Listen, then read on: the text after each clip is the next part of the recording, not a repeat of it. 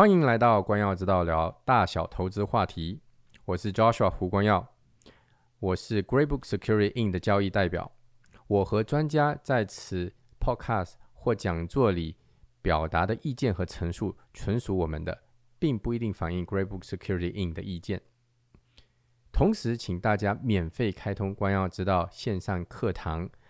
来索取呃完整的讲座与其他更多的讲座。丸子可以在弹幕介绍里取得。大家好，非常高兴又到了我们每周一次的光耀之道专家系列讲座。我是胡光耀，高博房地产私募基金的执行董事。高博房地产私募基金是一张资产一家资产管理公司，到目前为止总共投出去了客人呃十四亿，呃要到十五亿的呃加币的呃客人的股本金。总共预测完成价值在一百九十亿，在行业里面算是呃最大的之一。我不知道谁是第二大了哈。嗯，这个呃上周呢，我们说到的这个投资就像种花哈。我家里去年种了花，郁金香今年春天开了，一开就啊蛮繁茂的开，慢慢看它长大开花，后来就凋谢了。今天呢，牡丹花开了，所以非常高兴。呃，这里就给我们看见哈，投资呢其实也要做到分散投资。分散投资呢，呃，你就什么时候有不同的花在开，呃，自己其实也不需要做太多事情，时间到就会开花结果。如果今天是你第一次参加我们呃这个周四晚上的专家系列讲座，你可以加我微信。呃，您你参加这个呃这个 webinar 应该在在嗯。Email 收到这个链接的时候呢，有我的电话号码，你可以用电话号码加我微信。呃，我将以往的这些呃讲座呢，其实都把它回放到呃线上课堂上面。呃，你就呃微信我写线上课堂，我就跟你说怎么开放的呃这这个呃怎么开通的法子哈。啊，我们到今天为止呢，说了非常非常多的话题。今天晚上是第二十二讲，呃，在之前有说到证券法的，啊，有说到投资的。有有说到用呃保险的，有说到呃移民的，有说到教育的，有说到地产的，啊，其实还是说蛮多的，而且还说到那个律师诉讼、商业诉讼等等都有，啊，非常非常多、非常丰富的这个话题哈。如果你还没有开通的话，建议你可以开通啊。同时，如果你喜欢呃这些话题的话呢，欢迎你呃分享给你的朋友啊，让他们也可以参加。那样。投资呢，呃，当然回报非常重要。拿到回报之后呢，呃，其实在拿到回报之前，投资跟还有一个事情，呃，是需要挂钩的是什么？就是税。加拿大呢，税非常多，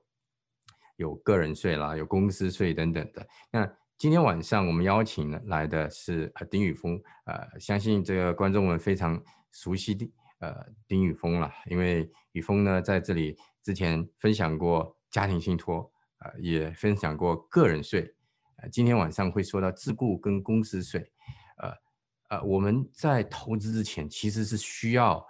去设计一下、规划一下啊这些税的事情，同时传承也需要规划一下这些税的事情。如果啊你们有这些方面的问题，其实呃这个讲座过后呢。呃，我可以将将将丁宇峰的微信名片发给你们，如果你们需要的话，你们就跟我说一下就行了哈。那我呢就不耽误大家更多时间了。呃，宇峰，呃，你们呃上来开一个麦跟 camera，我就将这个呃讲座交给你了。好的，好的，谢谢，谢谢，谢谢，谢谢赵叔。呃，大家好，呃，我是丁宇峰。那个，我这样，我先把我的那个 slides 跟大家 share 一下。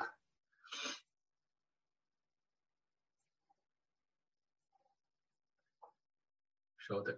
把它放到，把它放到放到全屏。呃，感谢，首先感谢这个 Joshua 和那个高博高博公司能够提供这个平台来为大家和大家有这一个交流的机会。那么我们这个一系列的这个讲座呢，也是和呃 Joshua 一起来来来合作，然后为他这个光耀之道这个这个系列来提供的这些讲座。呃，我们之前呢为大家介绍过信托呀，为大家介绍过呃个人税啊，然后为大家也介绍过这个如何一些简单的加拿大一些简单的这个呃税务规划，尤其是跟我们华人息息相关的一些税务规划。呃，如何利用信托，如何传承，如何降低你的那个 corporate tax，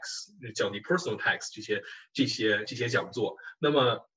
我们会把这个讲座做成一个系列。今天的讲座呢，就是听，因为六月十五号就是加拿大自雇人士的这个这个报税的截止日期。呃，另外那个大家很多人对这个自雇啊，和尤其是一些呃做地产地产经济的朋友啊，或者一些做 IT 方面的朋友，很多都有自雇的这个这个经历。然后呢？然后这个从自雇呢，下一个 stage 就是成立公司。那么这个自雇啊，公司啊都有哪些好处，哪些坏处？我们提借助今天的这个机会呢，和大家聊一聊。将来呢，我们在在这个讲座的最后呢，我们还有一个以以后我们要和大家讲的一些 topic，比如说呃税务居民的身份啊，自住房啊，呃信托呀，一些一些新的这些税务规划呀，也和大家聊一聊，让大家对加拿大的这个税务有一个深入浅出的一个理解。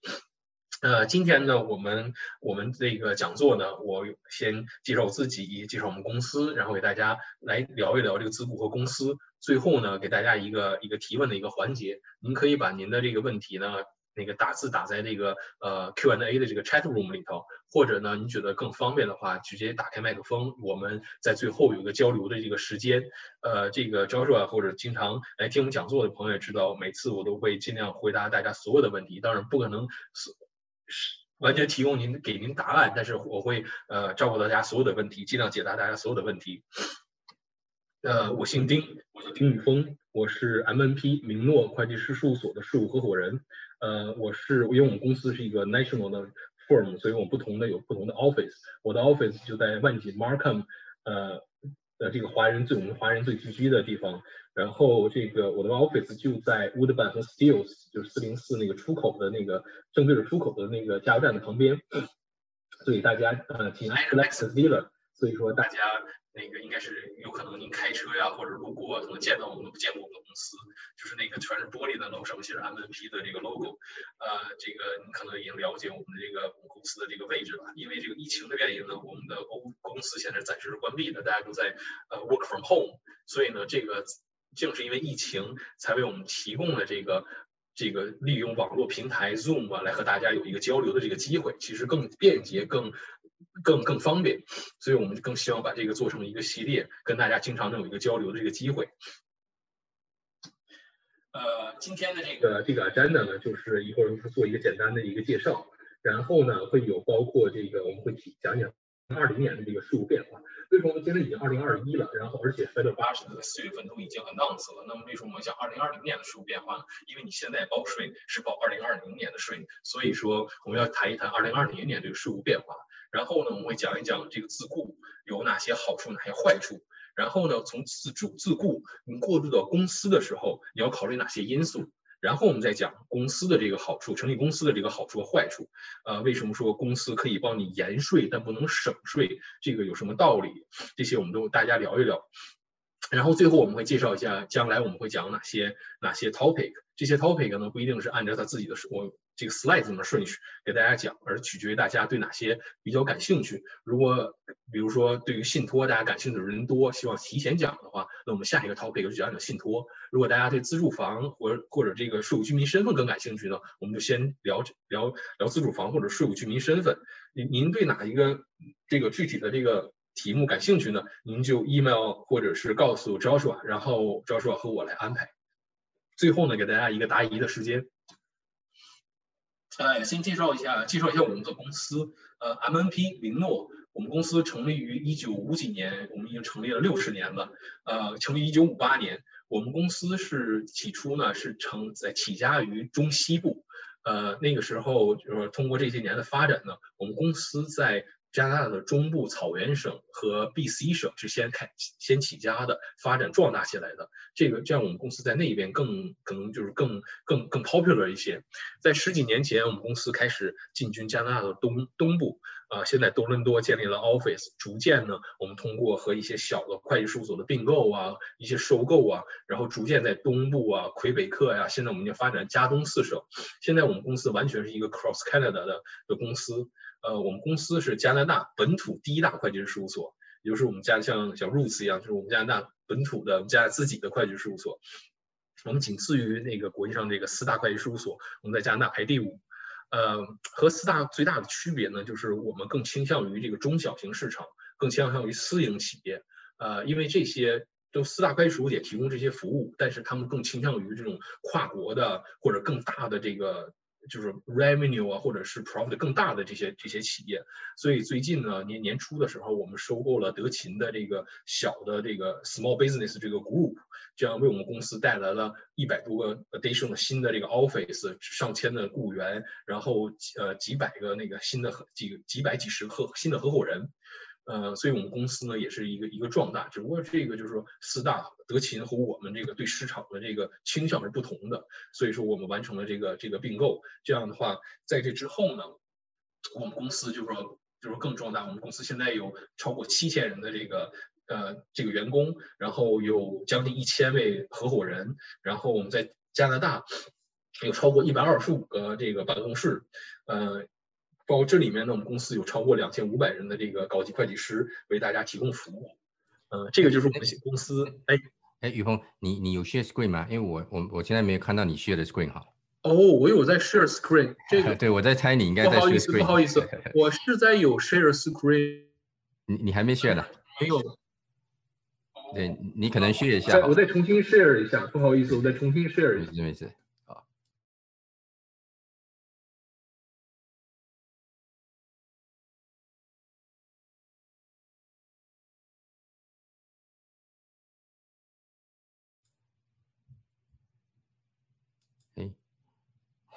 雨峰好像卡住了，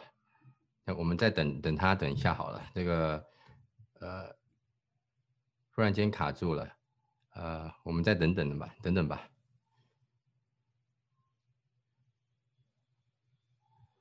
对，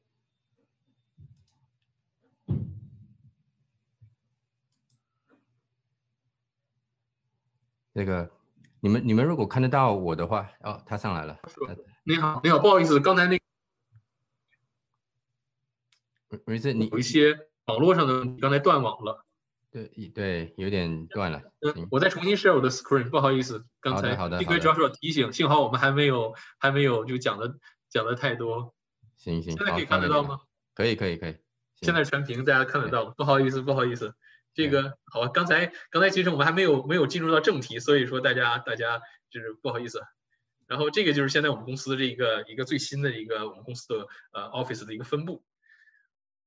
嗯，我们公司呢也是像和在四大会计事务所一样，提供这个 full full service，有 assurance 啊，accounting bookkeeping，呃，然后还有税务，呃，和其他好多 consulting 的 service，比如说这个公司的并购啊，financing 啊这些。那么我主要 practice 的就是 domestic tax。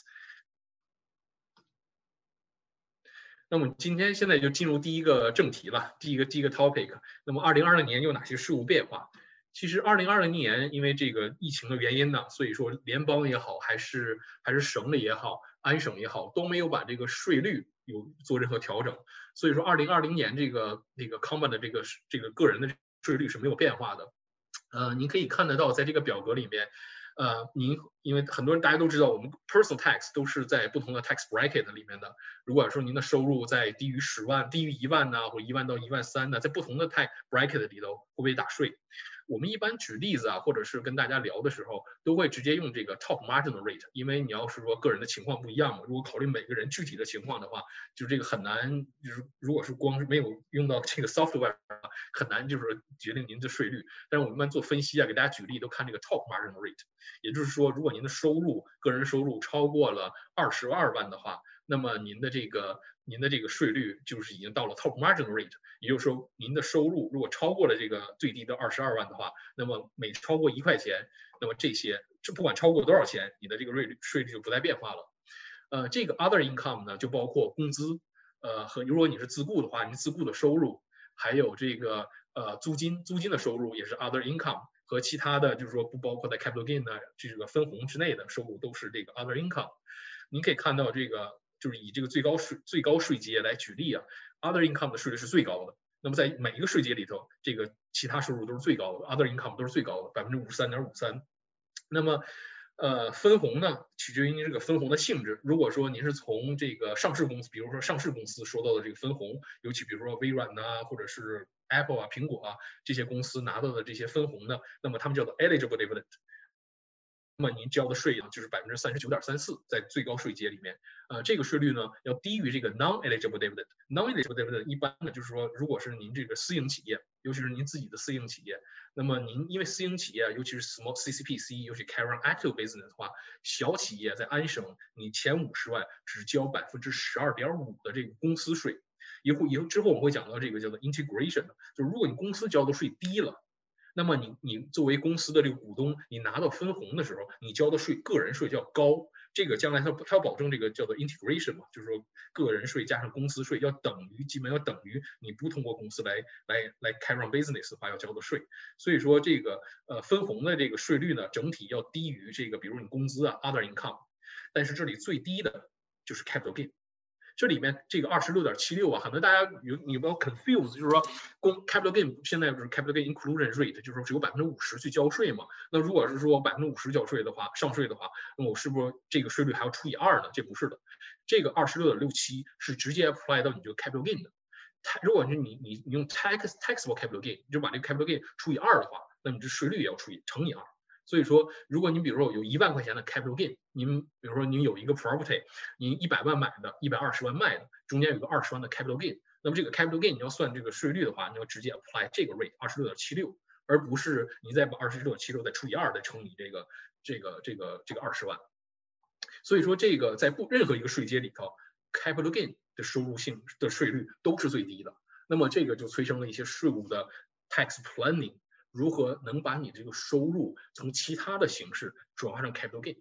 这个将来有机会我们会介绍因为这个 capital gain strip 啊，就是把这个收入的性质，我通过怎么怎么做，把这个收入性质改转化成 capital gain，我交最低的税，来把我拿到最高的税后收入。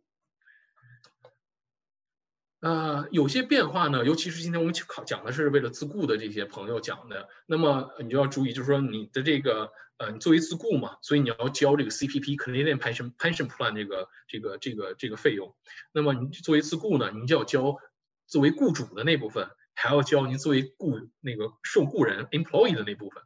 这些因为加拿大就是说在现在老龄化也是比较严重，尤其是 Baby Boomer 那一代人也逐渐呃逐渐就是走向。走走向退休啊，他们要需要这个 Canadian Pension 这个这个来来 fund 他们这个退休金，所以说，呃，这个我们这工作的这些人就要要多交这些钱来来来来帮他们 fund 这个退休金，所以说从那个二零一九年开始呢，就是这个 general 的这个 CPP rate 就逐年在增加，啊，这个最终呢是要个人。和雇主加起来就增加一个百分之二，self-employed 最终你要交多交百分之二，所以每年差不多百分之零点二五这个增加递增啊，一直到二零二三年，这个这部分就这第一部分就递增完了。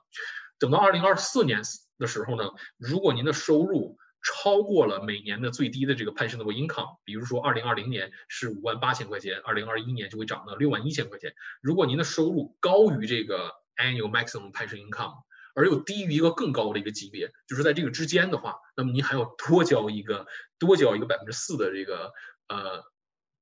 ，employee 和 employer 各交百分之四的这个这个 additional 的 pension pension CPP，那么加起来是百分之八。所以说，如果说您有机会从自雇变成 incorporate 的话，这也是您考虑的一个因素，因为您一旦不是自雇了，您在成立了公司的话，那你就有选择。那么我可以选择不拿不拿工资，那么我就不用交 CPP，那我只拿从从公司我可以拿分红。那么我从我的收入的这个 source 型这个 type 就变得变变得更多了，而不是 self employee，你只能只只有这个 self employee income，而你作为 self self employee，你就要交雇主的也交雇员的这个这个 CPP。呃，那么说谈到这个自雇，自雇有什么好处呢？首先，自雇是自雇的另一侧呢是 employee，然后呢自自雇 self-employee，自雇的下一个 stage 呢就是 incorporate。那么和 employee 相比呢，自雇就有很多本身自雇也有很多 deduction，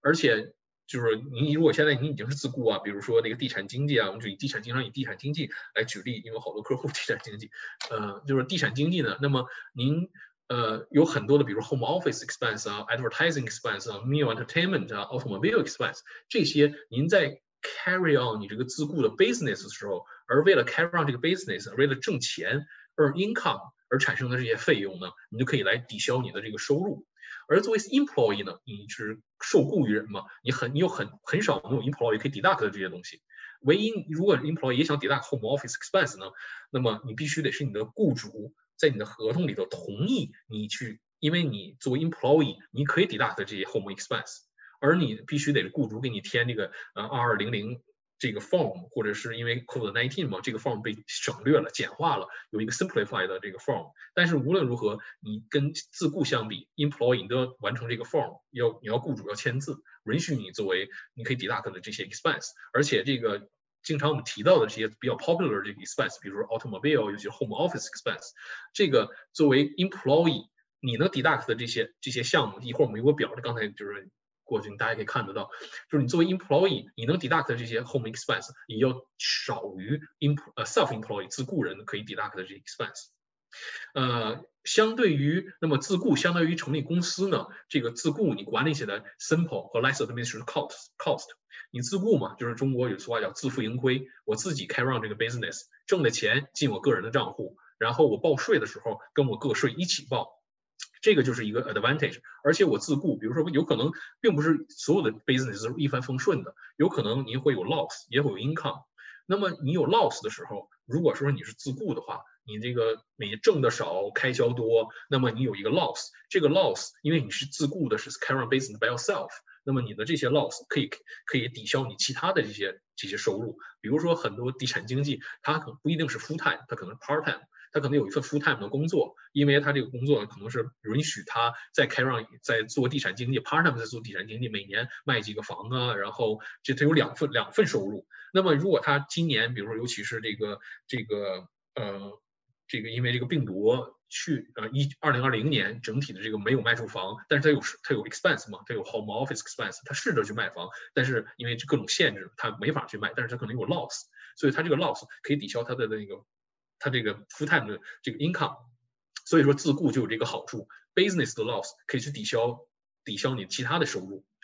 然后呢，作为作为这个自雇，因为也是 earn 的 income 是 active income，所以说你可以可以 RSP 啊这些这些 room，所以你可以去通过这些去去来抵税。而且自雇呢，你的这个一般你的收入就直接 deposit 到你的个人的账户，那么这个时候你你 access 是 cash 也是更方便的。呃，另外就是说，一会儿我们还会讲讲到 corporation 的时候，如果说呃您挣的和您花和开销基本相等的话，那么这个时候你就不要去成立公司，因为你成立公司之后，钱在公司里走，交了税，然后剩的公司交完税之后，剩下的你再以分红还是工资拿出来之后，你总共要交的税其实要高于你这个自雇，如果你是你是以自雇的形式来来从业的话。那么这种情况你是不会有省税的这个好处的，所以说这个自雇可能在这个方面要好于成立公司。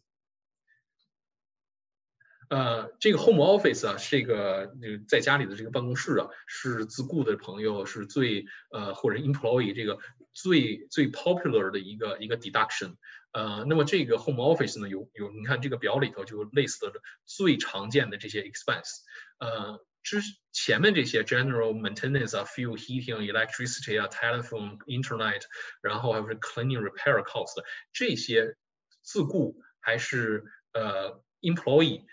他们都可以 deduct。但是说句实话，这些 expense 不是很很高，呃，能帮助你抵抵消你的收入呢，不是很多。而而作为 home office 呢，就是说最大的这些抵消其实来源于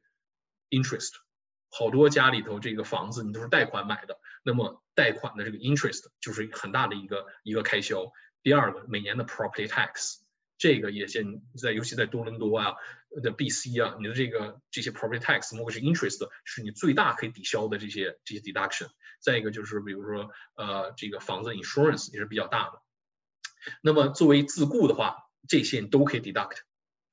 但是作为 employee。我我的我的 employer 让我用家里的办公室啊，是因为可能是我这个这个工作的性质，比如尤其是 IT 啊这些我可以在家工作的话，我可以用家里的 office，这些都不能 deduct，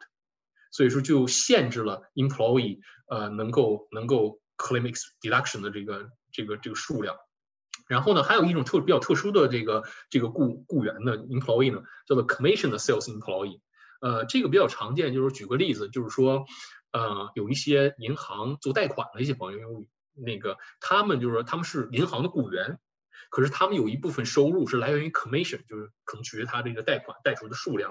所以说他们是介于自雇和 employee 之间的一种一种一种形式。所以说他们，你说你可以看到这个，他们可以 deduct property insurance，可以 deduct property tax。这些它有作为 home office 的话，它有更多的这个 deduction，但是也是不能 deduct mortgage interest。这个对绝大部分我想做对绝大部分自雇的朋友来说，就是那个 commission employee 来说，这个 mortgage interest 可能是你最大的一个一个一个 deduction 嘛，home office。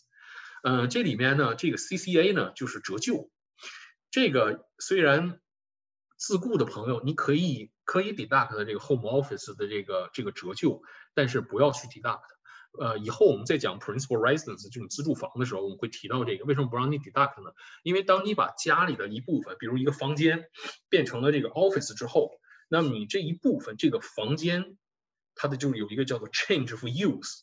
就从你你不能，就从你不产生收入，变成了帮你 carry on business，帮你产生收入，叫做 change of use。在税法下面，这种 change of use 有有一个 deemed disposition，就相当于你把房间的这个这个面积卖掉。这种时候，deemed disposition 之后叫做 partial deemed disposition。这个时候呢，呃，将来你卖你的 principal residence 的时候，这一部分的产生的 capital gain 就要交税。但是税法下面就是 administratively 允许你，就是即使你把它变成了 office，你也可以，它还可以是你的 principal residence。但是有一些条件要满足，其中一个就是你不能在你自雇时候，你 claim expense 的时候，绝对不能 claim 这个折旧。所以说，自雇的。朋友，呃，还有就是说把家里出租了一部分去出租，然后呃，earn rental income 这些朋友一定不要 claim 这个 CCA。虽然它有可能帮你降低你的这个一部分收入，但是去跟跟那个将来你卖房子的时候，尤其在多伦多啊、BC 这些朋友，将来跟你卖房的时候，你省下的你你要交的那个 capital gain 的税的话，那个比那是更大的。所以说就是不要尽量不要 claim 这个折旧。嗯，self-employed 也不是就是完全所有的事情都是好的，那么它也有它的这个不好的一方面，不利的一方面。就是说 self-employed 呢，呃，你想做 self 不是你想做 self employee 就可以做 self employee 的，你要满足一些条件。所以说有可能，即使你按照 self employee 自雇去报税，但是税务局审查了你所有的这个 condition 啊，所有的这些 factor 之后，觉得你可能还是 employee。这是一种什么情况呢？其实这个对于 IT 上的 IT 从业的朋友，这个是很常见的。很多做 IT 的这个朋友，他们尤其之前跟公司啊，就是说，呃，你你把我做成 contractor，self employee 自雇，这些都自雇的一些名称啊，contractor、self-employed，呃，那么这种情况呢，那么就是说，你同样你是挣，比如说一年挣十万，但是作为 self-employed，你有更多的 deduction，那么这样的话就就可以降低他的这个收入。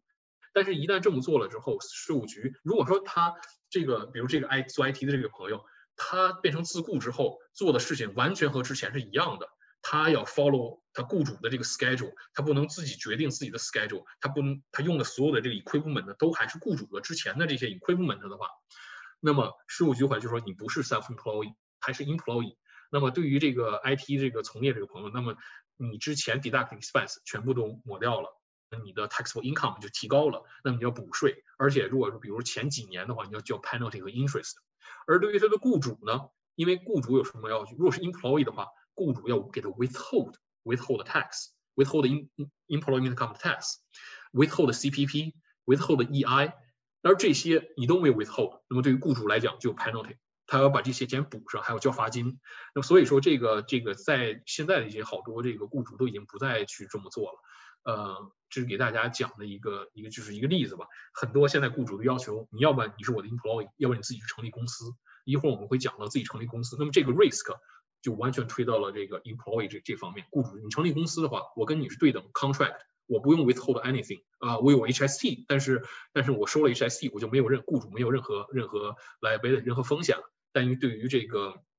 对于这个成立公司的这个这个 employee，就刚才我说的，如果你做的事情还是之前做的，那么那个叫做 incorporated employee，你的那个公司叫做 personal service business。那个时候，对于这个成立公司的这个 employee 来讲，他的那个他的那个就是 risk 甚至要就要要更大的。呃，这个就是成立就是 employee self employee 自雇和和 employee 之间的这个这个 risk。然后就是说，你作为 self employee，刚刚我们提到了，你要自己交 employer 那部分的 CPP。然后，如果你的这个 business，你像那个就还是以这个呃地产经济来举例，如果你的这个 commission income 一年超过你的 taxable supply 每年超过三万的话，那么你要收 HST、GST、HST，这个很多朋友可能忽略了。这个到最后税务局来查的，可能五万他没有收 HST，那么税务局来查的时候，因为这个钱你是欠女皇的，所以说这个你这个罚金是比较重。Calendar year，那么 so self-employee 呢，你的 calendar year，你就是你的 year end 年年节就年底啊。始终都是十二月三十一号，不像是公司。公司我成立之后，我可以选择五十三周，成立那天起五十三之后五十三周之内任何一天做我的 year end。所以说这个比较非常 flexible，你可以选，呃，比如说六月三十号啊，呃，或者是十二月三十一号。大部分人 popular 就是习惯用十二月三十号，其实你不用的，可以选根据你这个公司的性质，我哪选 year 选这个 year end 的时候啊，一般是取决于你这个公司的性质。这一年中什么时候我是最不忙的？选那个月的年底作为你的这个公司的年底。这样的话，你最不忙的时候，你有时间跟你的 accountant 提供这些材料，给你报税，给你准备 financial statement，就是你有时间考虑这些事情。呃，然后自雇呢，就是就是说，税务税务 tax planning 这个税务规划这个机会就非常小。一旦你有了公司，比如说你自雇的话，你这个 business 还是说就是自己 carry on。自负盈亏，一旦人不在了的话，你这个 business 不管你做的多 successful，杠没有了，就随着你不在也也就也就消散了。但是公司不一样，公司是永远存在的，除非你你要说呃银行就是 bankrupt，就是嗯这个破产呢或者特殊的原因呢，公司可以永远存在。那么公司永远存在呢，就为传承提供了一个很好的一个一个媒体。那么你想把这个你。这一代人，第一代人做的非常成功的一个一个 business，如果放在公司里面的话，我可以传给第二代，传给第三代，可以传给无数代，因为这公司可以永远存在，公司可以可以合并，公司可以啊再有子公司，公司上面可以还有母公司，但是公司可以永远存在。那么公司首先。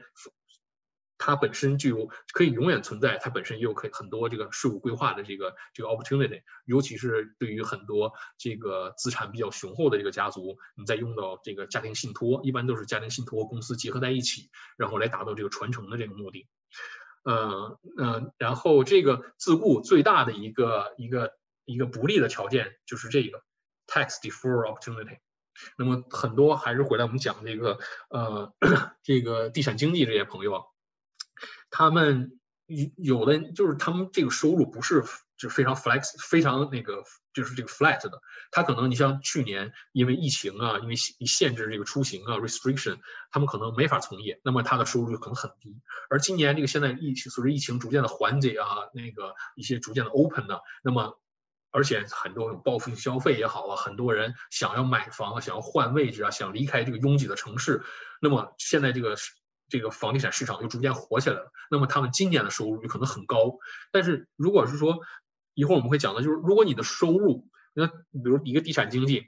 他一年他今年的收入，假如说达到三十万，那么他家里他的家用吃喝衣食住行，连玩啊投资只只需要二十万的话，那么他多出来十万就只能去打税，因为你 self employed 你没有 defer opportunity，你挣多少？你你都要去当年十二月三十号那天，你这 calendar year 你挣多少都要去都要去报税，然后去交税。那么多出来这十万，我你用不到，而它已经高出超过二十万了，基本就是已经 top margin 的 rate 了。也就是说，你多出这十万，你就要给政府交五万五万块钱的，至少五万三千块钱，五万三千块的税，你这些钱就白白交给政府了。如果你可以把它成立公，现在安省的地产经济从去年开始就可以可以成立自己的那个呃 PREC 了，Personal Real Estate Corporation。那么，通过你成立公司，把多出这十万块钱，如果你放到公司里面的话，那么公司税只有百分之十二点二，十二点二，所以十二点二，那么公司相对来讲百分之五十三点五三和十二点二的话，一下就百分之四十以上的这种 tax saving。一会儿我们会有一个例子给大家讲。所以这个对于呃自雇呢，如果你的收入很高，你的收入大于你的这个支出的话，那么成立公司就是一个很好的一个这个选择。再有一个就是说，很多行业啊，很多人根本就不考虑自雇，我直接就成立公司。为什么？因为这个行业非常非常高风险。成立公司，公司是一个 entity，它是挡在你自己和你私有私有财产之前。和 creditor，你你自己你的私有财产和和那个银行这些 creditor 之间的一个一个一个很好的一个一个一个一个保护。那么你将来，比如你投进这个公司，你个人身家比如说一百万，我投进公司五十万。那么，如果这个公司有任何，比如尤其是地产这些行业啊，可能我我 rental building 啊，比如说我的 tenant 摔倒了，因为我的 maintenance 不够啊，没有我没有冬天请人去撒盐呢，这个我被人起诉了，那么最终导致我的公司 lose lose lawsuit，可能我不得不把这个房产甚至变卖了去赔人这个 lawsuit 的话，那么你这个 law liability 也只限制于在公司里面，你投进去五十万，最多也就是 lose 这五十万。那么不会 touch 到你自人个人的这个你自己身家的这个呃 personal liability，personal 这个 asset，所以说很大一个非税务的这个这个呃 disadvantage 或者对公司来讲 advantage 就是成立公司就是一个 liability，呃，那么最后一个我们也讲到了这个这个成立公司呢可以永远公司永远可以永远存在。Self-employed 这个 business 一旦人不在了也就逐渐消亡了。那成立公司，那么如果说你朋友就听了刚才我的讲，或者是你觉得这个我我这个我的这个行业瑞非是高风险，我一定要成立公司。那么在您成立公司之前，你一定要先考虑，还要多考虑一些问题，多考虑一些因素，不要盲目去成立公司。那么有哪些因素要考虑？首先呢，就是成立公司其实就是税务规划的一部分，是一个最简单的一个税务规划。那么没有税务规划本身没有没有就是不是一个没有一个就是说。一个万灵药，我用在 A，用在 B，用在 C 都可以。不是的，这种税务规划包括几，完全就是从成立公司这个角度，也是根据每个纳税人自己的个人的这个条件，case by case，是量税务挂是量体裁衣，对症下药，不是说那个。那么我，比如说我是我是我是地产经济，或者是我是我是建商，我去建房子，我开上 active business，那我成立一个公司，我成立一个 CCPC，和我。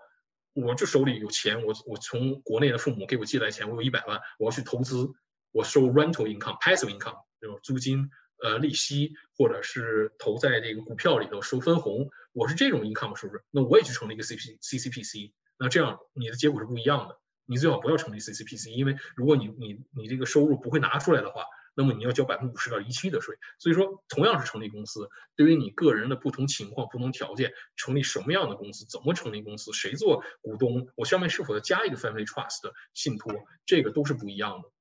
所以说成立公司之前，一定要和您的会计师有一个沟通，不要去看别人，别人成立公司，那我也去成立公司，这样不要去做一个盲目的一个决定。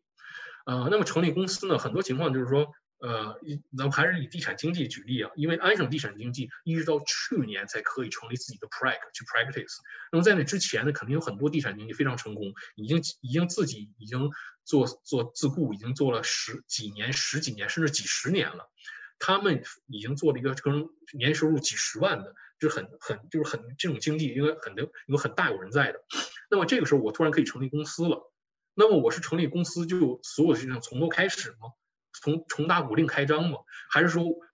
我是否有一些东西，一些无形的东西，我的 network，尤其是 network，我的无无形的这个，因为我常年做广告啊，我的这个知名度，这些无形的东西转移进了公司。公司并不是重打鼓令开张的，而是通过你，通过这个地产经济本人他自己的声望、自己的名誉，公司才能 carry on 这个 business。那么这个如何做 valuation？在税法下面，如果你什么都不做的话，实际上相当于你把这个这些无形资产叫做 goodwill。卖给了你的公司，at fair market value。那么这个 fair market value 是多少？所以说，如果说一个很成功的地产经济，它可能这个无形资产，比如说这个估值可能有三十万，那么成立公司之后，你你你什么都不做，我就成立公司，我接着开，税务局可能回来告诉你，你当时把这个三十万的这个叫做 goodwill 卖给你的公司 at fair market value，你有一个 capital gain，你要去交三十万的 capital gain 三十万的税。那么这个时候，你就要 value 你的之前，你成立公司，你就要 value 你这个 business。在税法下面，你可以把这个 goodwill 再以 cost base transfer 进公司，这样你就避免那个 capital gain。所以说这个 valuation 和你成立公司之前，你由自雇变成成立 incorporate 这个这个时候，你要考虑到这些事情。然后就是说这个很多人问就是这个 timing，我什么时候成立公司？就是说一个 general rule 的话，你就要考虑你的 annual income，你的挣的和你的个人的开销。最如果你挣的你入不敷出的话，你除非你有其他的原因，就是说这个这个风险太高，我一定要成立公司的话，那你就要先暂缓一下成立公司，等到你挣的高于你的开销的时候再去成立公司，因为你有 defer opportunity。成立公司，如果你挣的你挣多少要花多少，你挣完钱公放到公司里的公司交完公司税，你还要把这个税后的钱拿出来的话，一会儿我们会给你举个例子，你看你要交的实际上你要交的税要高于你去去自雇。然后呢，成立公司就是说我成立公司的目的是否要跟我的家人 split income？呃，那么如果是的话，那么谁做 shareholder？如何 split income？这个都是要成立公司之前要考虑的。很多人就是我们经常就是做这个 in practice，很多就是我们很多是就是说客户都是，那我成立了公司之后，然后几年之后，哦，我可以相信，可以让我老婆也做做股东啊，可以让我孩子也做股东啊。那么我你我包的股票给你吧，包的股票我当初成立公司，因为成立公司很简单，百个 subscribe common share，就是公公司呃成立的时候一百块钱 subscribe common share，五年之后公司越来越变得越来越壮大，你这。当初这个这些 common share 可能五年之后已经值，比如说一百万了。那个时候啊，给我老婆一百块钱，我给她五十五，五十块钱我卖给她 cost，或者给我孩子二十五，二十块钱卖给她，这是绝对不可能。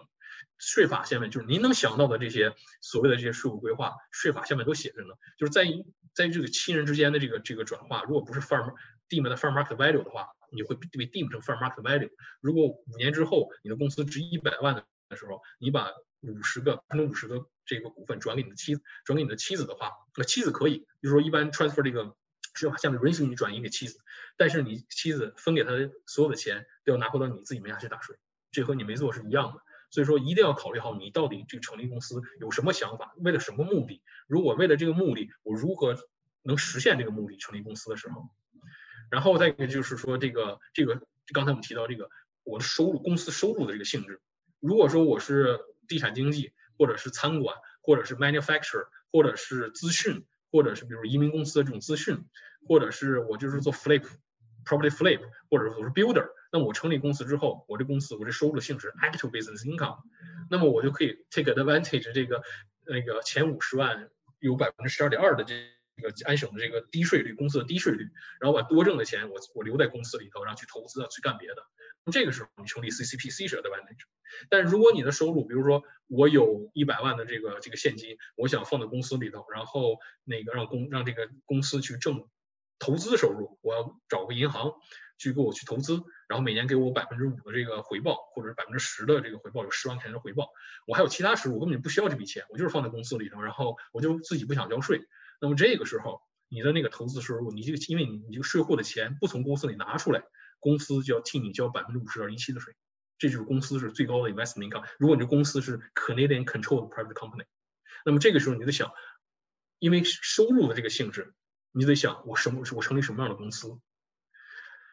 嗯，然后呢，这个这个成立公司就是我是否现在成立公司呢？就是这个传承。因为很多人就是有可能父母啊这一代人可能说，呃，我个人拥有这个很多投资啊，可能是比如说你是医生或者是律师啊，你的公司收入非常高，个人收入非常高，我积攒了很多这个 cash，比如说通过几十年、十几年、几年、十几年，我攒下了一很多一个税后的一个很多 cash，那么我要我要成我要想投资，而投资的这个同时呢，我还把它传承，让这些投资呢，呃，将来在我不在的时候以。最低的税交最低的税，或者甚至不交税，把这些能传承给我的下一代。为什么呢？因为在加拿大，当一个人离世的时候，那么在离世的那一天，他所拥有的那个 property 所有的东西有个 deemed disposition at fair market value。所以说，就是说很多，比如你个人持有一些股票啊，或者是尤其是房地产，很多人个人持有房地产，那么。你在这个，而且这些房地产很多都是，比如说你持有一个当趟的一个一个出租的一个一个一个房地产，那么轻易是不会有人卖的。那你想最好的方法就是传承给你的孩子。那么这个时候，如果你是个人持有的话，那么将来你在离世的时候，那个房地产有可能几十十几年前那时候 mortgage 都没有了，你可能比如说五十万在当趟买了一个一个一个商铺，你一直在出租，一直在出租，等到你离世的时候，那那个商铺有可能值到五百万，那么那个时候你就四百五十万的 capital gain，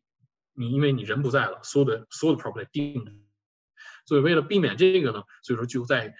这个人在的时候，或者在更年轻的时候，你要做这些传承，那么用公司来持有啊，或者你在你买的时候就考虑到，如果你将来想要真正想要这个要持有这个物业的话，你考虑考虑到用公司，那么我还我通过这个家庭信托啊这些一起的这个这个共同的这个这个架构来把它传承给我的下一代。然后刚才我提到这个这个 tax on death，就是这个传承。那么为了避免这个在人离世的时候这个定的 disposition。那么你在是在要提早做这个税务规划，最好的这个就是我们以后我们也会以后我们会有机会讲到这些税务规划传承最最基本的就是说，把你你如果假如说你持有一个私营企业，那么在你现在如果这个私营企业这个这个 value 咱假设说已经达到了三百万的时候，那么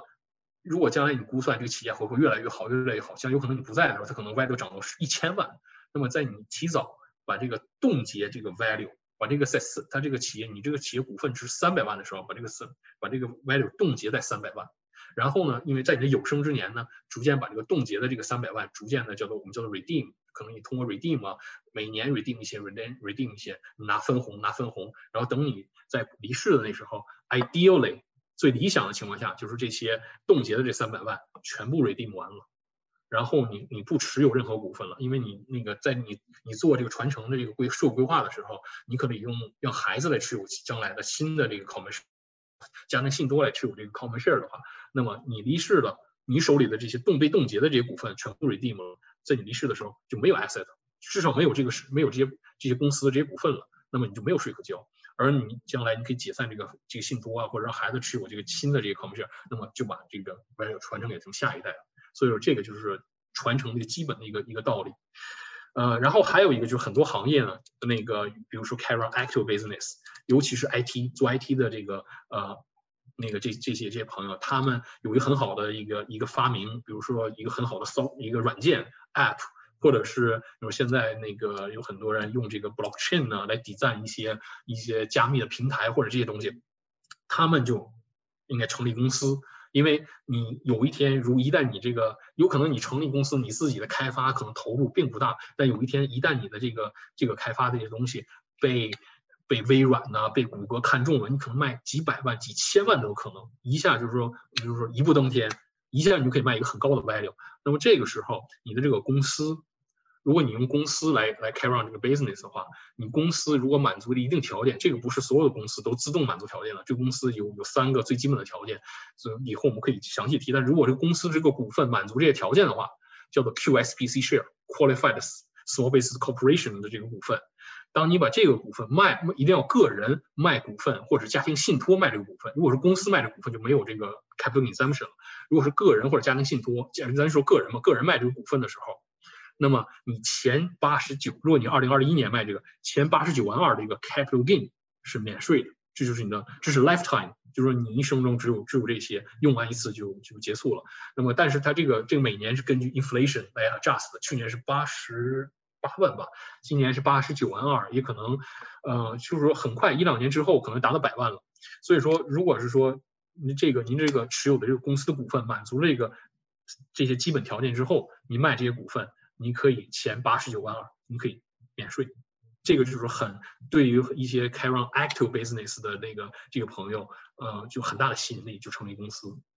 然后再一个就是说，你要考虑成立公司的时候，要考虑 land transfer tax 和 GST、GST，因为你比如说那个你成立公司，你要把这个，就是我想把这个个人名下的这个这个地啊，然后转移，因为。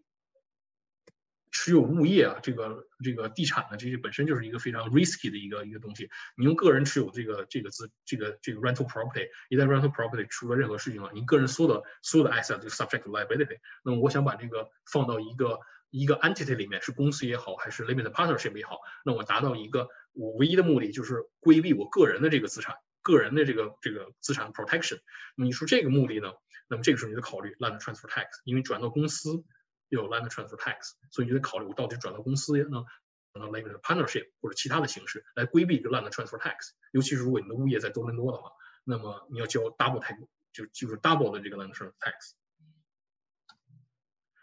那么还成立公司呢，还有一些非税务上的这个考量，就是说我对这个 asset 的 control。那么我以前我自己拥有这个这个这个，比如说这个 rental property，那我觉得我我更有 control。我一旦放到公司里头，我是否就 lose 这个 control 呢？然后就是 credit proof，刚才我提到的这个，就是说一旦保护我自己的个人财产。然后再有一个就是这个呃加拿大呀没有遗产税。但是政府呢，帮你分配遗产或者是帮你公证这个遗产的时候，它要收一定的费用。这个费用以前叫做 probate fee，跟税务没关系，但是现在改名了，叫做 state administration administration tax，所以也是税，其实也是税的一种。然后呢，这个是根据你的 fair market value，就像刚才我们提到的，为了避免就是人在去世的时候，你的所有的 property 有一个 deemed disposition and fair market value。那么这个时候，你如果有他们，如果这些 property 进入到你的遗产的话，那么你就要交这个遗产税，就是这个所谓的遗产税 （state administration tax）。但是税务规划的目的就是不进遗产。有的东西，比如说你的 spouse 还在世的话，你可以 transfer 给 spouse at cost。或者如果两位两两你个人和你你是最后一个 surviving spouse，你没有可以 transfer 的。那么你如何规避这个这个 administration tax？如果如何让你留下这个资产？首先你不进这个不进遗产，你可以通过提前的税务规划，就是在你可能去之前，就可能孩子已经可以 manage 这份遗产了，就转换转移给他们了。所以说你不进遗产，你就没有这个费用可以交。然后还有一些税务规划，就是考虑到这个婚姻状况。很多人加拿大就是就是华人最 concern 就是说我的这我挣的这些财产，我转移给我下一代的时候，会不会被他的 spouse 分走？如果他们有 divorce 或者或者就是说婚姻有 break down 的时候，会不会他们分走？所以说这可能你就要用到信托呀，用到其他的一些一些就是说一些 entity 来实现这个对于财产的保护，就在你自己这一系传承，而不会被外人分走。再一个就是有可能就是说孩子，比如说。老来得子啊，或者是家里有有不幸，有这个有这个身体有残缺的，就有 dis disabled disability 的这个孩子，那么如果说父母一担心，就是一旦有一天父母不在了，孩子还小，或者是孩子有残疾，谁来照顾这孩子的一生？那么可能通过信托呀，或通过什么形式来来达到这些目的。再有一个就是非税务居民的这个这个投资人，如果你你本身你就是非税务居民，或者是您您和非税务居民来合作来投资的话，那么。非税务居民的这个这个因素是否对你这个成立公司啊，或者不然你成立公司也好，entity 有什么影响？有哪些是有利的，哪些不利的？这个是因素是一定要考虑进去的。就花很多时间跟您讲，跟您讲这些因素啊。如果您您一定要清楚您的这个您做税务规划的这个目的，然后如何做税务规划是我们的工作。但是您一定要清楚这个我为什么要做这个税务规划，我现在是一个什么情况？我现在我要做这个税务规划，是为了保保护我的个人财产，还是为了传承，还是为了降低我这个我个人税，然后再降低公司税，就是以降低降税来这个目的，还是我想利用我是我利用这个 capital lifetime capital exemption 这八十九万的这个这个这个 capital exemption，所以说这个税务规划之前，你一定要考虑我到底是什么目的，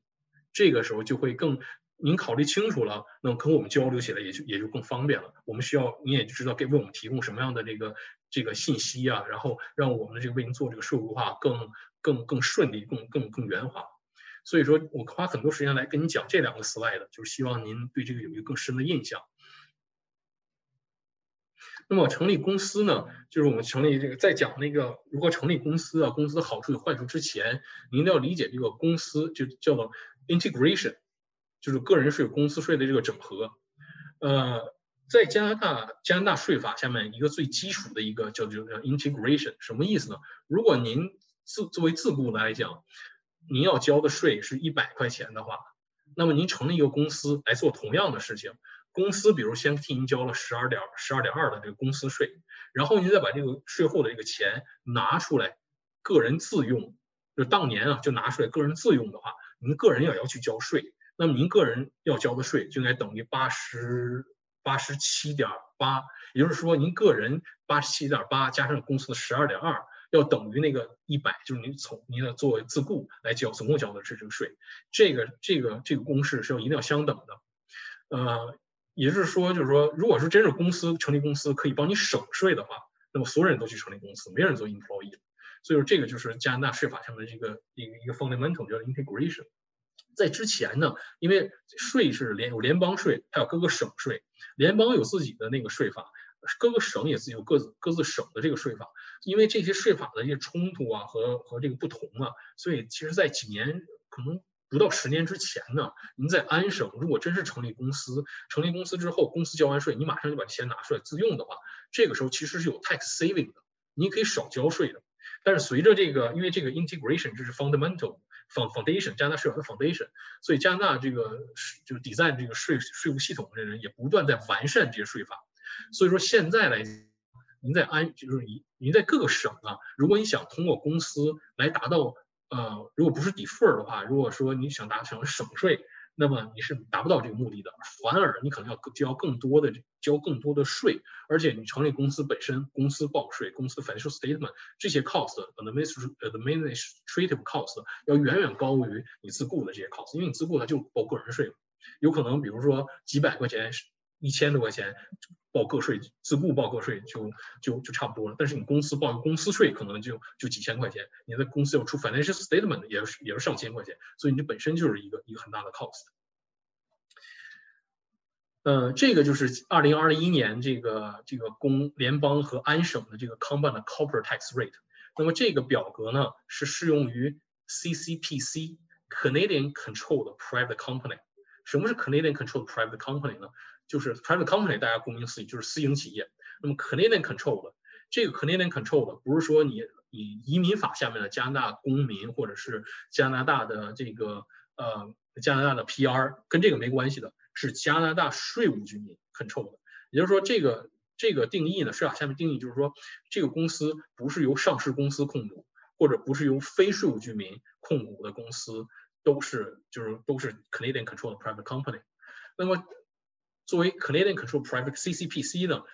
最大的好处就是，如果这个 CCPC 的收入是 Active Business Income，比如说地产经纪的收入、Consulting 公司的那个那个咨询公司的收入、移民公司啊、律师事务所啊，或者是这个呃您提供资讯的这些 Active Business，或者比如说建商啊，比如那个呃 Builder 这些公司，都是 a 更餐馆 Manufacturer。然后一些 IT 公司都是都是这个呃 active business。如果你是 active business 呢，那么你在安省前五十万的税前收入，你要交的税就是百分之十二点二，二零二一年是百分之十二点二。然后如果超过了五十万呢，就是一个 general 的 corporate rate 百分之二十六点五。这些都是相对来讲呃投资收投资这个收入相对来讲比较低的。但是如果你这个公司是 CCPC，而你的收入完全是被动收入。也就是说，您不用去如何去操作运营，那么这些收入自动就会来，就是利息收入。然后，比如说是那个呃 rental income，然后 royalty income 这些，那么你公司就要交的税是百分之五十点一七，这没有不同的 tax margin rate，就是一个数，百分之五十点一七。为什么呢？因为加拿大政府政府是不喜欢你我们这纳税人用公司来 defer 你的 tax。如果你公司交完税，你就把钱拿出来，你再交个人税，没问题。但是如果你比如说你的这个你的身家很高，high net worth，你的资产很雄厚，我不需要这笔钱，我就放在公司，我就想 defer。那么你不会把这个钱税后公司交完税的税后钱拿出来自用的话，你不交个人税的话，那么好，为了惩罚你这种行为，你先把你个人税的那部分先公司先替你交了。所以说这个百分之五十点一七里面有百分之三十点六七叫做 refundable tax。什么意思呢？如果你钱不拿出来的好，公司先交百分之五十点一七的税，这其中的三十点六七，什么时候公司给个人股东分红，而且这个分红对你这个股东来讲是 taxable income 的话，公司再按一定的比例把这个钱拿从政府拿回来，政府给你个 refund。实际上，公司真正的 investment 收收入是百分之十九点五，也就是说，如果今年我公司挣的这个收入是 interest income。那么我当年公司交完税之后，我还要把剩下所有的钱都拿出来自用，我个人再去交税。那你公司交的税只是百分之十点五。虽然这个，但是如果说你你这个税后的这个钱，我要放在公司里头，我不全拿出来，或者我都不拿出来，就让公放在公司里头。那好，公司要先替你交一个百分之三十到六七的 return tax。嗯，如果是公司的收入是分红的，然后，那么你比如说是你投资的股票啊，然后苹果啊、Amazon 这些股票啊这些，那么公司要交百分之三十八点三三，也叫做 refundable tax。然后这个就是什么时候你呃进入到有一个 pool，然后什么时候你给股东再分红，你的有个 refund，这是一个比较复杂的一个过程，不给你详细介绍。但是你就要记住，这些这些 passive income 在 CCPC 里面是要交一个很高的一个税的，如果你不把钱拿出来的话。最后就看这个 capital gain。刚才我们看过个税里面，在最高的税阶，capital gain 的税税率只有百分之二十六点七六。也就是相对于其他种类的收入啊，capital gain 在个税个人税里面是税值最低的。那在公司里也是一样，公司只有百分之二十五点零八。所以说很多的税务规划就是如何能把这个收入的这个性质从工资啊、分红啊、奖金啊来变成 capital gain，让你交最低的税，拿出最多的钱。呃，如果你这个公司呢是 non-CCPC。如果比如说，就是这我这个加拿大这个公司是由上市公司控股，或者是说是非税务居民控股的话，那么你这个公司叫做 non-CCPC。non-CCPC 的坏处呢，就是说你如果开张 active business income，你就没有前五十万，就像刚才我们看到这个 CCPC 前五十万的这个这个税税前收入只交百分之十二点二的税。那么作为 non-CCPC，你开张 active business 的话，你所有的收入都是百分之二十六点五，那么你就多交一个百分之十四。那左右的这个税，呃，如果说你的这个你的这个公司 non-CCPC 持有的是投资收入的话，那比如说 rental income、interest income、royalty income，投资收入的话，你只交百分之二十六点五的税。如果是 capital gain 呢，只有百分之十三点二五。这个对于如果说您这个听众，尤其我讲这个您在高博投资啊，很多人可能都是那个的收入都是投资收入。如果您持有的投资收入，你要想，而且您不需要税后这笔钱，你可能有其他的，您在高博投资，您的身价肯定是不低的。那么你可能有其他的收入，而你不需要这笔收入，那么你就要考虑如何把你的公司从 CCPC 变成 non-CCPC，你就可以把这个收入放在这个。公司里面每年只交百分之二十六点五，而不是百分之五十点一七的税。这样的话，你每年在 cash flow 上就可以省下百分之二十四。如果您的收入，因为说实话，我们很多客户公司这个都是有税前收入百万级的，那么至少我们以一百万来举例的话，那么每年他可以在 cash flow 上省下二十四万，然后。因为他这个钱是不拿出来的，他的 shareholder 还有很多其他时候根本不会拿出这笔钱，所以这二十四万就不断的滚雪球滚雪，可以增大你的投资，让你更挣更多的钱，而不是去交税。所以说这个就是税挂的一个如何把公司变成 CCP，如何从 CCPC 变成 non-CCPC。而因为现在是税法一些一些审计或者一些一些变化，最好的就是说您在投资之前。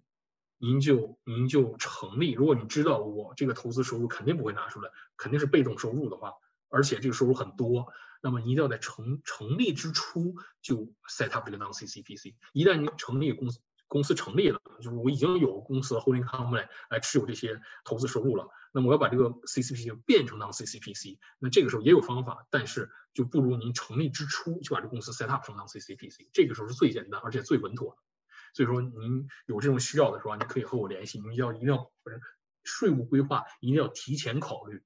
之后可以亡羊补牢。但是说，你要所经历的就更麻烦，而且这个这个可能这个嗯，弄收费，我们收费肯定也会更更高。所以说，你一定要在投资之前有这种想法。呃，成立公司呢，就是说它的好处呢，其实就是刚才自雇的坏处的。就是成立公司的好处。那么成立公司呢，公司可以永远存在，因为你有更多的这个 tax planning opportunity。就是成立公司其实很大的一个税务上来讲，就是 tax planning 的 opportunity。首先，公司可以永远存在，您可以传承啊，您可以把它一代一代往下传呢，这个就是最大的好处。公司的那个年底可以选择任何一天，一年中的任何一天都可以做年底，取决于哪一天对您更合适。然后呢，就是说这个。税务规划嘛，你肯定要考虑到跟跟家庭成员分摊这些收入，然后如何来通过公司和或者是加入再加入这个家庭信托来把嗯，比如说二十万的收入之前放在您一个名下去打税，那么如果通过这些税务规划，那您可以比如您的妻子和您再有两个孩子，二十万每个人五万，那么一下就把这个您就从高税阶降到低税阶，每年就可以省税了。那么如果通过这个公司来达到这个目的，但是因为还有就是说，政府是不喜欢我们纳税人有这种税务规划的，就是说，他总会加入到每年都在修改这些税法，是让避免。阻止你有这些税务规划，所以说一八年的时候就推出这个 TOSI Tax on Split Income with Family Member，所以让这个税务规划和家人这些税务分摊收入这个变得越来越难，越来越更多的障碍。但是也不是完全不可以，但是你要通过一定的税务规划来达到这个目的。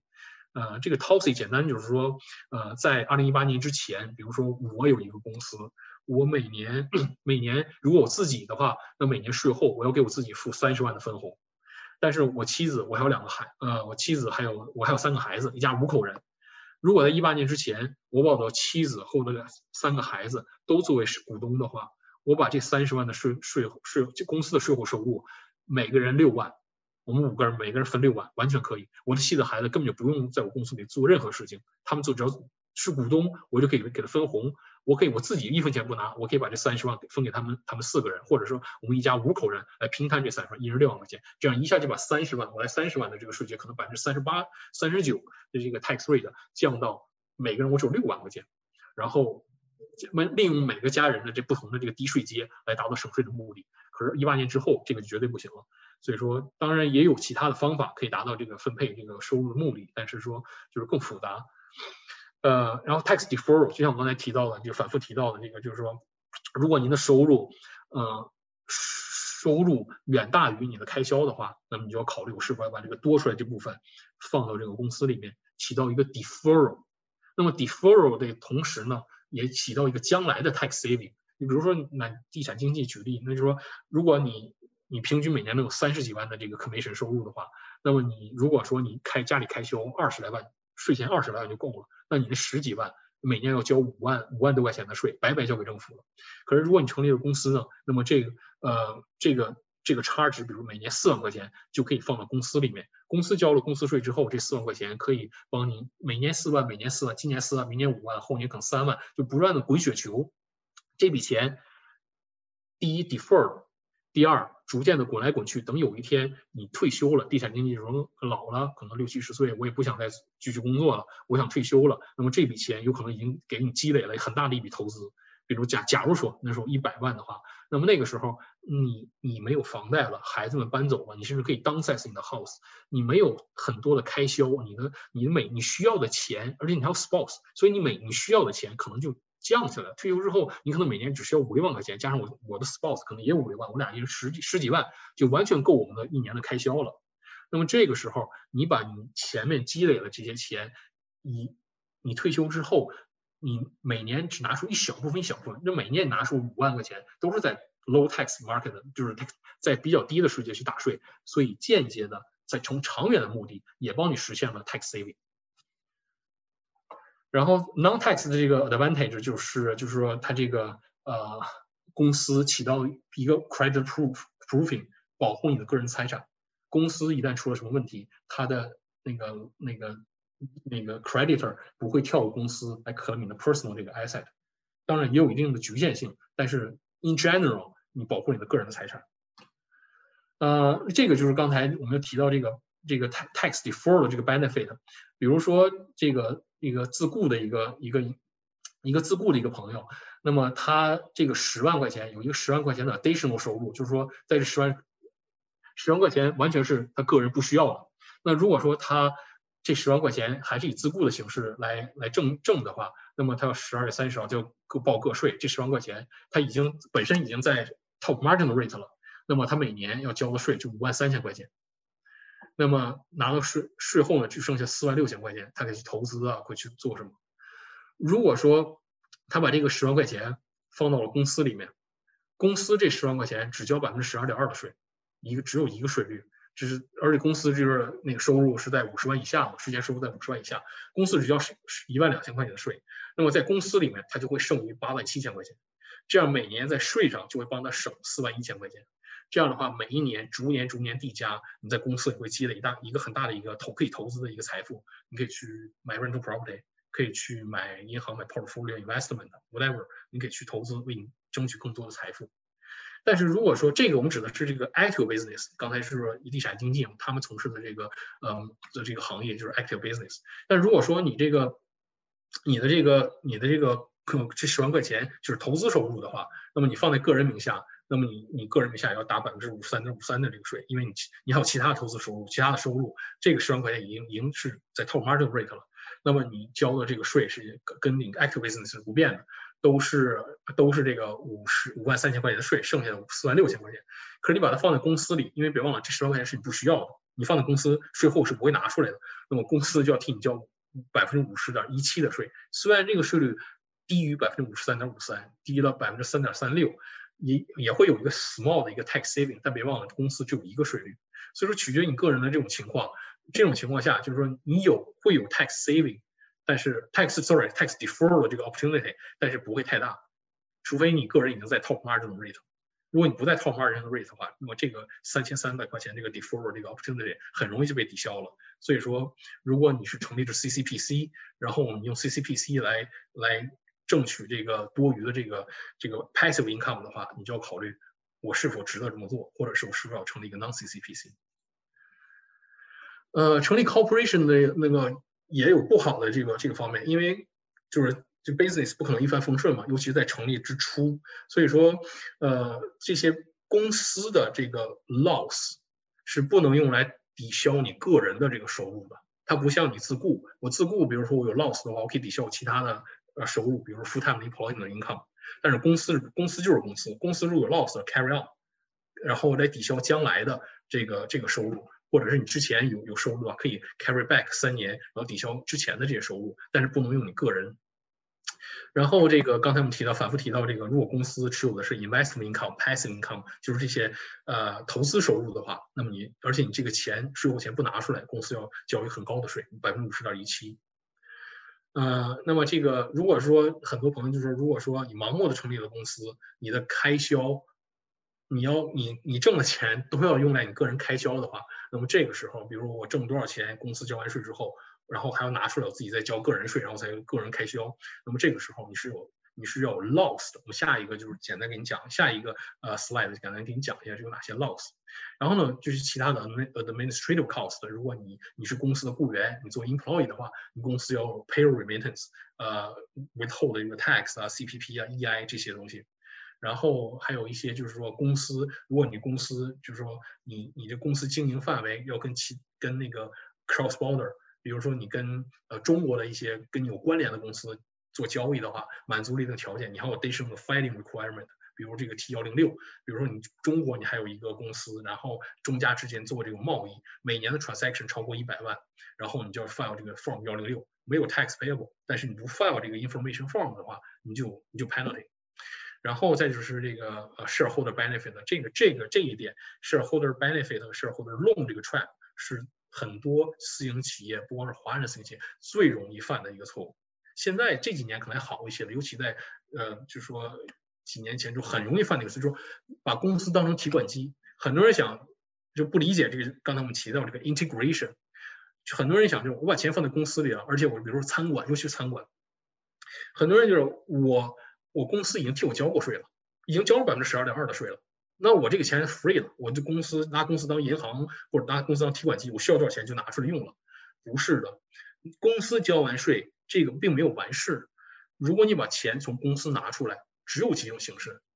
第一，salary；第二，bonus。这两个 tax rate 是一样，salary 和 bonus 都属于 other income，他们的 tax 的税率是一样的。再一个就是分红。然后他他的税率可能要低于这个这个 salary 和 bonus，但是你要交个人税。很多人就说，我就从公司拿钱，公司已经替我交过税了。我拿公司，我今年要买个房，买个游艇，买个别墅，公司先给我拿出五十万了，我先用着。你能想得到的这个方法，税法下面都写着。什么意思呢？今年你从公司拿出五十万，好。如果下一年你没有把钱还给公司的话，那么在下一年的年底，公司年底。你没有把钱还给公司的话，那么这五十万就要归入到你上一年的个人收入里面，而且我们不是分红，就是按照 salary 和 bonus 最高的那个那那那那项收入去打税。五十万其实基本上就是 top margin rate，你交百分之五十三点五三的税。很多很多 business owner 都会产生这种错误。那税务局是怎么会发现呢？你报税的时候，你要把你的 financial information 报给税务局的。而这种 transaction，你从公司拿钱，公司有 credit cash，debit shareholder loan。如果你有 shareholder loan balance、debit balance 的话，税务局可能今年不管，第二年还有这个 balance，第三年还有这个 balance，而且逐渐在增高，或者是很小的变化，很 stable 的话，税务局会问你，你这个 shareholder balance 是怎么回事？那好，你要提供所有的这个 shareholder 这个 account 所有的 transaction，税务局看，如果你你这个 subject 的 shareholder benefit、shareholder benefit 或 shareholder loan 的话，那么头一年拿出的钱，第二年没还。上一年的收入，再往一年一年看，你有 tax payable，tax 你欠税务局的钱，tax payable 之外，penalty interest。如果你有几年有这种情况的话，你的 penalty 和 interest 就远远超过你的 tax payable。所以说这一项是成立公司的这个，如果你是拥有公司的话，一定要小心这一项。所以说很多人就想，为什么我交很花这么多钱，我让你做 tax planning，我公司已经交了税了，我直接拿出来用了。这一项就告诉你，你不能这么做。你要想拿出来从公司拿钱，你就要交个人税。税务规划可我可以让你把你这个就像刚就像刚才我们提到了，salary 和分红要交很高，相对来讲都要交很高。什么税最低？capital gain 的税最低。如何把这个收入的性质从工资和分红转变成 capital gain？你交最小的税，把最多的钱拿出来，这个就是税务规划。然后最后也就是 personal service business，刚刚我们提到了，就是说，如果是说你是 employee，然后你突然想，哎呀，我这个个人交的税太多了，比如说你是一个公司的 director，或者是一个公司大公司的高管，呃，我交这个税太多了，我跟公司商量商量，我我自己跳出来，我自己成立一个公司，然后我是公司对公司之间，你我给你发 invoice，然后你把这个所有的这个我的收入都，比如一年四十万的收入放到我的这个。我自己的这个公公司里面，实际上，但是我做的所有的事情，跟我以前做 employee 的时候做的完全一样。这个时候，你的这个公司叫做 personal service business，你的你个人叫做 incorporated employee。税法现在为了为了避免这种情况，一旦你的公司成了 personal service business，你就不再有什么百分之十二点二，甚至你连百分之二十六点五的税率都没了。你的公司交的税百分之四十三，按省交百分之四十三，百分之二十八的 federal tax，百分之十的呃 provincial tax，加上百分之五的有一个 penalty tax，百分之四十三呢，你的公司就要交这个，你的税率就百分之四十三。还有呢，你一般公司可以 deduct 这一半 expense 没有了，唯一能 deduct 只有两三种 expense，也就是说，如果你公司给你个人在开 salary。你要是个人再去交税的话，那么你的 salary expense 可以 deduct，其他的什么呃迎来送往 business 就是说 entertainment 啊，或者是其他经常公司可以 deduct 一半都没有了。所以说这是一个非常大的 disadvantage。如果说您成立公司的时候，您的目的就是为了 defer tax，然后你做的事情还是跟你做 employee 完全相同的时候，你要考虑这个 risk。嗯，刚才就是说我们一直提到这个 cost，如果说你挣多少钱。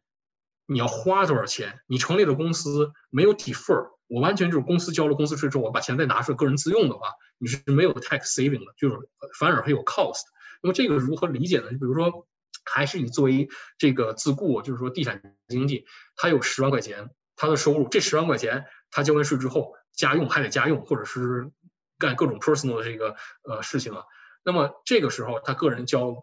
十万块钱，他已经在 top margin rate 了。我们用 top margin rate 来举例，交百分之五十三点五三的这个税，他交五万三千块的税，剩下四万六千块钱。那他突然有一天他心血来潮，我要成，大家都成立公司，这个成立了一个一个 prac，我放在名片上肯定好看。那我也去成立一个 prac。他成立了 prac 之后呢，这十万块钱公司交百分之十二点二的税，很低了，一万两千块钱的税，公司还剩下八万七千块钱。八万七千块钱，他还要自用啊，家里不够用，家里等着等等着等着钱开饭呢，所以他要把这个钱再拿出来自用。这个时候，我们讲了，假如说他是以分红的形式拿出来的，那么这个一般都是 non-eligible dividend，呃，那么这个是税率百分之四十七点七四，就 top margin personal rate，我们用都用 top margin rate 来比较。那八万七千块钱呢，百分之四十七点七四，他要交四万将近四万两千块钱的个税。这个时候，他总共要交的公司要交的税，加上个人要交的税是五万四千块钱。他最后拿到手里四万五千块钱，八百四万五千块钱，他甚至他要多交五百八十六块钱的税。这个就是说，如果说您挣的刚够花的话，除非有其他原因，不要急于成立公司。等什么时候您挣的远超于超过了您花的了，然后你超过的这部分还够您将来你维护公司啊，公司你要你每年你要报税啊，financial statement 啊，你要有 lawyer 帮你准备那个，比如 issue dividend，你要 lawyer 准备 minute book 的。这些 legal 和 accounting cost 其实是一般小公司最大的一个最常见的一些 cost，能 cover 这些 cost 之后，还能剩下钱的话，你再去成立公司。那么这个例子就是说，还是同样是 CCPC，如果你这个收入是被动收入，是 interest 和那个租金的话，是利息或者租金的话，同样个人呢还是剩下四万六千块钱。那么你成立了公司之后呢，公司交百分之十五点五，因为你这个钱税后的钱，公司又拿出，当年又拿出来了。所以说，根据那个 refund 的那个，你公司只交百分之十九点十九点五的这个税，一万九千块钱还剩八万八万块钱。同样以 non-eligible 分红的形式放在你个人手中，你自己的税率是百分之四十七点七四，个人呢还要交三万八千块钱的税。这样你公司一万五千一万九千块钱加上个人的这个三万八千块钱，你总共要交五万七将近五万八千块钱的税。这个时候你剩到手里只有四万两千块钱，那么你实际上要多交了四四千块钱的税。所以说，这个就是也是您取决于您的收入的性质，取决于您这个收入是否超过了您的这个需要，个人需要的这个这个情况，您再去成立这个公司。刚才我就反复提到，就是什么时候该成立公司，然后这个这个 timing。那么就刚才你也看到我们之前的这些分析，取决于你个人收入和你个人开销，取决于您这个收入的性质，成立什么样的公司，这个就是 case by case，就是就是。就要对症下药，量体裁衣来决定你什么时候该成立公司。那么最最普遍的一个 rule thumb，就最基本的一个条件，就是说一定要您的您的收入大于您的开销，然后您再去成立，再考虑成立公司。除非有其他的原因，就像是 risk，你比如说你你犯贱呐，或者一些行业风险非常高，我您你觉得这个风险已经超过了那个您税务上的这些这些考量的话，那么你一定要去成立公司。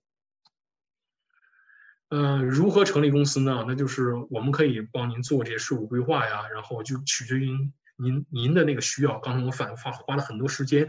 强调的那些因素，取决于您的这些因素，在这些因您个人的这些因素的基础上来决定如何成立公司，谁做 shareholder，如何做事，如何让这个 share 这个公司股份如何分配，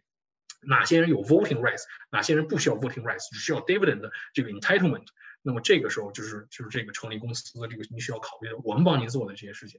然后成立公司呢，如果说您已经从事了一些行业，或者是你已经有了一定资产，你把这些转移到公司里面的时候，我们会帮你准备这些 election form 啊。那么在税法下面可以让您让您成立公司的时候，你 transfer 这些 property goodwill 也好啊，你的投资啊也好，进入了公司的时候是一个以 cost 形式进去的，那么就是你不会 trigger capital gain。然后 capital gain 被 defer 到将来，一直到你真正卖掉这些 property 的时候。嗯，那么我们还帮帮您申请这个 CRA 的这个 account 啊，HST account 啊，payroll account，如果需要的话。我们呢一般成立这个公司啊，一般做税务规划都是其实会计师和您的律师是合作的。呃，我们帮您制定这个制定这个规划，我们把这个规划提供您的律提供给您的律师，而您的律师呢。帮您把我们说的这些规划转化成法律文件来，您去签字，然后成型。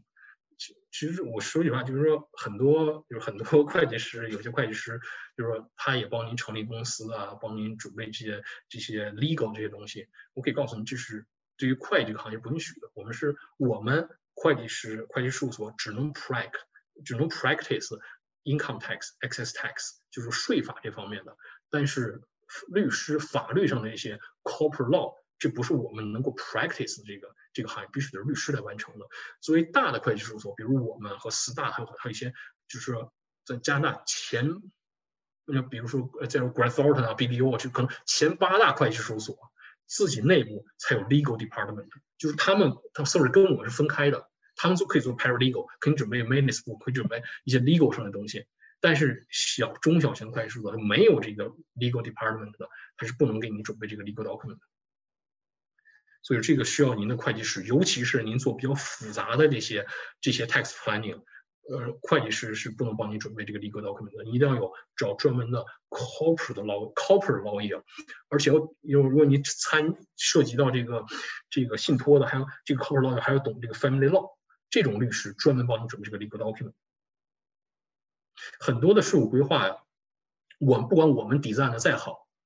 如果您您不把它给交给律师，帮你转化成律师律师的文件。没有 share certificate，没有 article incorporation，没有 article amendments，没有 purchase sale agreement，这些您如果将来有一天 CRA challenge 你，这些我们 design 的再好，没有这些 legal document support，所有的 design 都是无效的。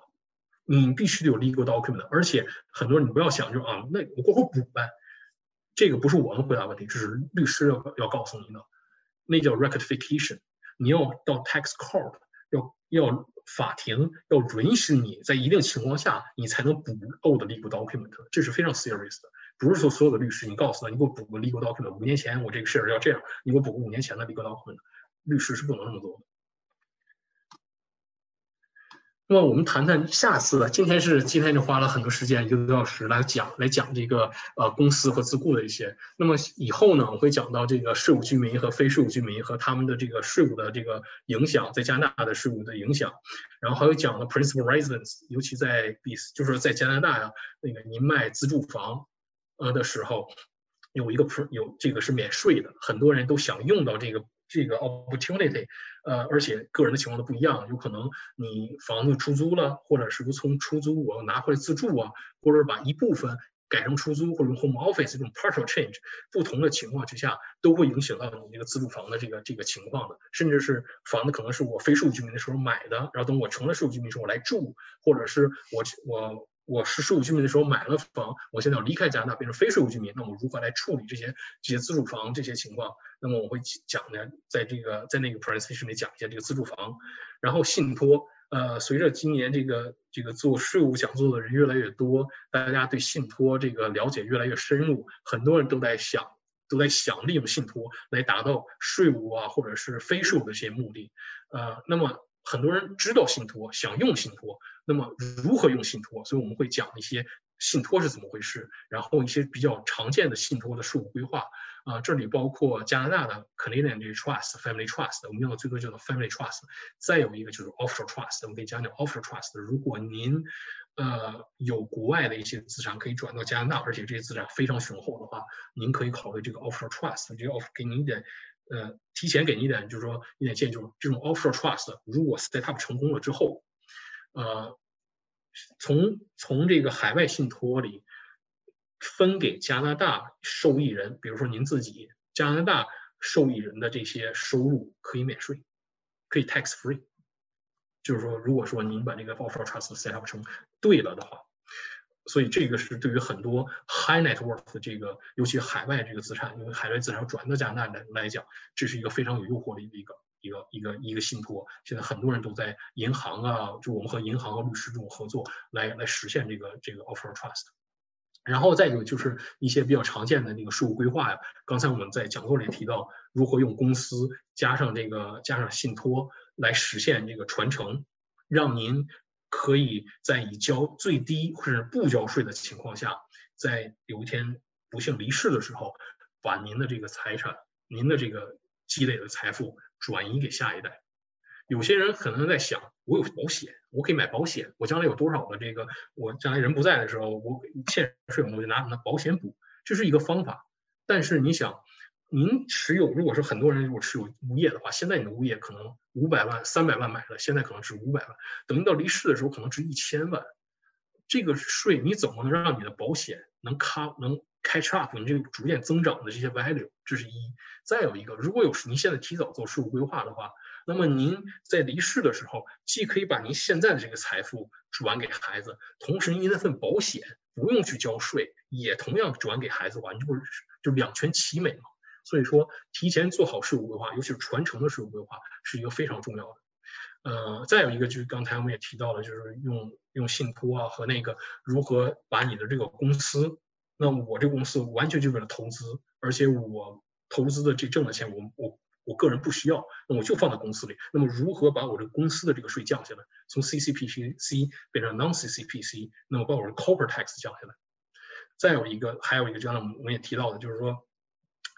我我公司我开 run 一个 active business，比如说餐馆，比如说呃地产经纪或者是 builder，我可能我 flip 之后，我 builder 我 flip 之后，我我本钱十万啊，那太夸张，本钱八十万。买房子，我加 flipping 八十万，我一百五十万卖了，我这个七十万在这个在这个公司里头，我这个七十万，我现在我想买个别墅，我买个游艇，或者是我拿出来，我成立一个家庭信托，把这钱放到家庭信托里头，这样我的妻子、孩子和我都可以分享，还有或者说家里老人或者我 family member 可以来帮我 share 这个 income，来降低这个收入。那么这个时候，我如果把这笔钱七十万的 after corporate tax 这个公司税后这七十万。